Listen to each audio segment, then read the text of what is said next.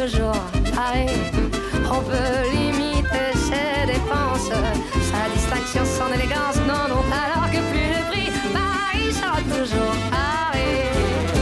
Nous sommes dans une brasserie parisienne qui s'appelle Bourgogne Sud aujourd'hui, une brasserie euh, où nous avons choisi notamment euh, de faire quelques dégustations de, de- de cornichons, des cornichons français. On va en parler dans un instant. Nous sommes en compagnie d'Emmanuel Bois. Bonjour. Bonjour Michel.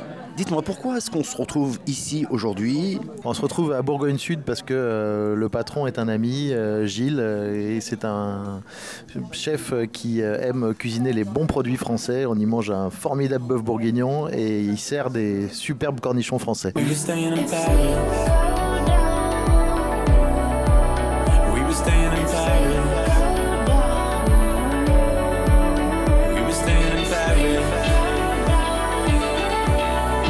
Je rappelle que vous êtes euh, le directeur général de l'entreprise Redzel, une PME française spécialisée dans les pickles et principalement le cornichon.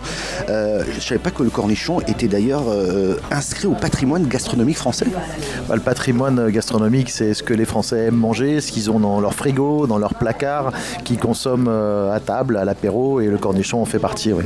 Ah bah ouais. Donc ce qui veut dire qu'on a produit pendant de très longues années du cornichon en France euh, et qu'on va rentrer un tout petit peu dans l'histoire et qu'il y a une vingtaine d'années tout s'est arrêté. Qu'est-ce qui s'est passé À la fin des années 90, euh, la production de cornichons en France ne suffisait plus aux besoins du marché et les deux grandes marques qui étaient présentes sur le marché français ont décidé d'arrêter de travailler avec des agriculteurs en France et d'aller dans des régions où ils pouvaient avoir plus de récoltes, c'est-à-dire trois récoltes par an au lieu d'une. Et donc euh, les approvisionnements ont commencé à se faire en Inde, euh, fin des années 90. Ce qu'on ne sait pas donc, c'est qu'aujourd'hui, plus de 90%, voire 95% des cornichons que mangent les Français sont récoltés en Inde. La grande majorité des cornichons que l'on consomme en France aujourd'hui euh, viennent d'Inde, viennent aussi de certains pays d'Europe centrale, mais en tout cas euh, pas de France, en tout cas pas, de- pas jusqu'à il y a trois ans. Et euh, depuis trois ans, effectivement, nous avons relancé une filière de cornichons en France. Alors on va en parler de cette filière. Vous avez décidé de produire en France, de re- récolter une nouvelle fois des cornichons en France. Alors pourquoi l'Inde? Parce qu'il y a trois récoltes possibles par an là-bas. En France, il n'y en a qu'une de possible. Comment est-ce que vous faites pour pouvoir relancer cette filière? Déjà, euh, travailler en proximité avec les agriculteurs, euh, avoir de vrais partenariats avec eux, euh, les aider à replanter des cornichons, les aider à re-récolter des cornichons, les payer au juste prix, les assurer également contre les mauvaises récoltes avec les partenariats qu'on a établis avec euh, nos agriculteurs français. Il n'est pas possible pour un agriculteur de perdre de l'argent avec nous. On va quand même préciser, parce que vous avez prononcé le mot prix, on va voir comment vous faites, mais le cornichon lui-même, il est très exigeant finalement, cette plante. Est-ce qu'on peut dire que c'est un concombre juvénile, très exigeant en termes de climat, de, de- de- d'humidité? Comment ça se présente finalement? Ah oui, c'est un cultivar du concombre, donc c'est très proche de la variété concombre. Euh, C'est un fruit, et c'est un fruit très capricieux. Euh, il ne pousse pas en dessous de 15 degrés, il ne pousse pas au-dessus de 35 degrés, et il lui faut beaucoup d'eau. Donc ça veut dire qu'il faut des conditions climatiques exceptionnelles en termes de chaleur, pas trop de froid, beaucoup d'eau, et surtout beaucoup de main-d'œuvre pour le récolter, parce que tous les jours sur un plant de cornichon, un- une nouvelle fleur arrive et un cornichon pousse. Donc il faut passer tous les jours dans les champs avant qu'il ne soit trop gros, puisqu'un cornichon, ça double de taille dans la journée.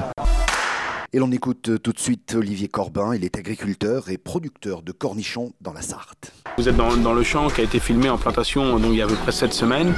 Euh, donc on a une météo assez clémente qui nous a assez respecté. Donc euh, ça fait déjà 3 semaines qu'on est en production dans ce, dans ce petit champ. Donc là actuellement en pleine période de récolte, donc euh, on a beaucoup de monde euh, dans le champ et euh, comparé à d'autres productions légumières comme les carottes, les céleris, les choux, où là on a des machines mécanisées, le cornichon, tout est en travail manuel, donc cueillette à la main.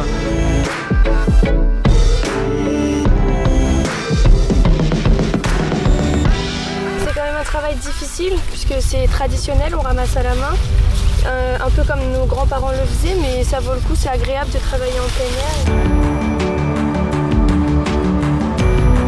Bah là on trie les cornichons, puis on trie les gros des petits, et on enlève les feuilles et les fleurs.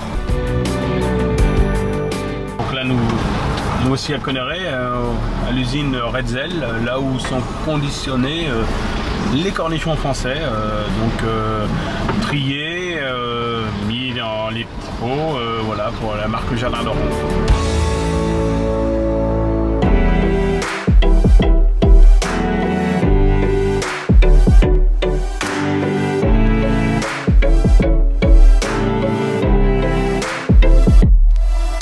Alors, vous le disiez tout à l'heure, il y a une main-d'œuvre supplémentaire, il n'y a qu'une seule récolte en France. D'abord, quelles sont les régions qui produisent du cornichon aujourd'hui? Et ensuite, comment est-ce que vous faites pour, je dirais, euh, parvenir à maîtriser les coûts et pour pouvoir être sur le marché des cornichons français D'abord, les régions. Les régions principales avec lesquelles nous travaillons, c'est le Loir-et-Cher et la Sarthe. Euh, étant donné que nous doublons nos volumes tous les ans, puisque nous essayons vraiment de relancer une filière, euh, nous, étendons à d'autres euh, régions la production. On a élargi à l'Indre-et-Loire et au Maine-et-Loire cette année, et on espère à terme couvrir plus de régions dans toute la France. Alors, ces cornichons, vous les vendez avec votre propre marque, les cornichons français, bien entendu. La marque s'appelle Jardin d'Orante. Alors, ça veut dire que vous avez dû convaincre des agriculteurs de se relancer dans cette euh, culture qui est pas simple, qui nécessite beaucoup de main-d'œuvre, qui donc, j'ai envie de dire, au final, a un coût de revient qui plus important que les autres. Comment vous faites pour, euh, pour arriver à équilibrer et pas être trop cher sur le marché finalement Ah, Avec notre marque, le Jardin d'Orante, on a effectivement, comme vous dites, un souci de prix accessible. C'est-à-dire qu'on considère que relancer une filière, ça nécessite de relancer euh, des volumes, de créer des emplois, et c'est pas possible si le produit n'est pas accessible. Si le produit est accessible, il se vendra beaucoup. Euh, en revanche, effectivement, le cornichon français, si on prend en compte l'écart de prix que cela représente entre faire pousser un cornichon en France et le récolter et en faire venir d'Inde, ce serait très compliqué si on ne mettait pas en œuvre des partenariats. Partenariats avec nos agriculteurs, partenariats avec nos fournisseurs, nos fournisseurs de bocaux, de vinaigre, de graines de moutarde, qui sont eux aussi français, contribuent à cet effort en essayant de nous faire les meilleurs prix possibles pour le cornichon français. Ensuite, Redzel est un très gros fabricant de cornichons. On fabrique 35 millions de bocaux par an, donc on fait bénéficier aux cornichons qui sortent des champs français de toute la productivité de nos usines. Et forcément aussi, nous avons souhaité réduire nos marges euh, pour vendre le cornichon français au prix le plus accessible possible.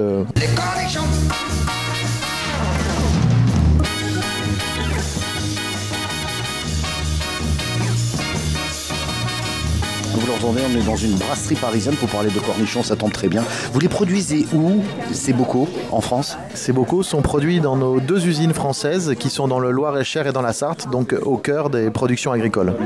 Petite parenthèse également, les Jardins d'Orante, c'est une marque, c'est votre propre marque. Et à côté, vous travaillez, vous le disiez tout à l'heure, pour la grande et la euh, moyenne euh, surface, la GMS. hein. Mais vous proposez aussi d'autres produits, on va juste le dire. Il y a de l'huile d'olive, du vinaigre. euh, je crois qu'il y a même des, certaines sauces, c'est ça?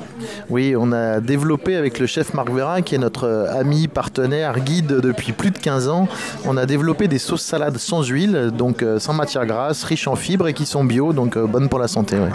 Alors on va parler un petit peu des projets maintenant. Là, il y a votre propre marque, il y a effectivement les marques distributeurs également. On va parler de votre propre marque, c'est celle qui nous intéresse. Quelles sont vos ambitions? Nos ambitions, c'est de remettre un peu d'équilibre dans l'origine des cornichons que nous consommons. Euh, il y a 20 ans, euh, on consommait que des cornichons français. Et puis, euh, quand les deux grandes marques sont parties en Inde, on s'est mis à consommer que des produits qui viennent d'Inde. L'idée, c'est de retrouver un petit peu d'équilibre dans tout ça et que le cornichon français ait une place un peu plus importante dans le panorama de ce que nous consommons. Aller le plus loin possible. Est-ce que ça représentera 5% du marché, 10%, 20% à 5 ou 10 ans? Je ne sais pas. On ira le plus loin possible. Qui est sûr, c'est que nous ne pourrons pas faire en sorte que nous ne consommions que des cornichons français. L'histoire nous l'a prouvé par le passé. Mais c'est de remettre de l'équilibre et d'avoir le plus possible de cornichons français dans les assiettes des Français. D'autant que le cornichon, son origine, le premier, c'est en Inde, c'est ça? Oui, il a été découvert il y a 2000 ans au pied de l'Everest. Donc quand on parle de cornichons en Inde, on n'est vraiment pas dans une hérésie agricole. euh, euh, c'est assez logique. Comment vous l'aimez, vous, le cornichon? Je l'aime euh, acide et à l'estragon, mais les tendances évoluent. De plus en plus, on en consomme des plus doux. On se permet de, de, travailler des herbes un petit peu différentes. On en a avec de la nette, on en a avec euh, d'autres herbes. Moi, je l'aime bien acide et à l'estragon, et pas forcément petit. Et ben, je vais vous poser cette question parce que, comme vous faites du cornichon français, vous vous êtes dit, il faut que j'y ajoute un plus dans sa préparation. D'où cette gamme de produits de cornichon français un petit peu différente, avec des arômes différents, c'est ça? Euh, Oui, le cornichon français euh, ne doit pas être que français. Il doit être non seulement français, mais en plus très bon.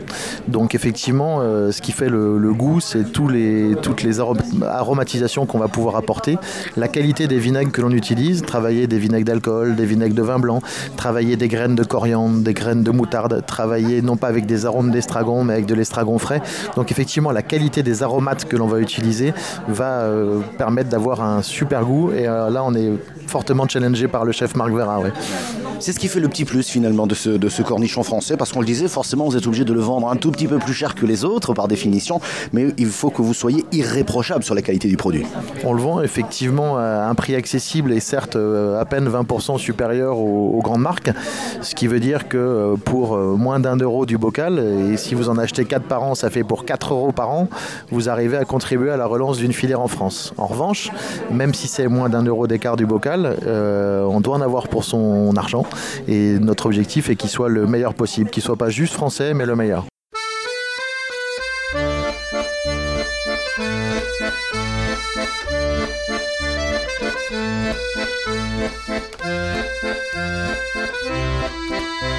Que dire donc aux Français, ce sera ma dernière question qui nous écoute. Euh, manger des cornichons français? Acheter des slips français et mettez dedans des cornichons français, oui. Merci beaucoup Emmanuel Bois, merci.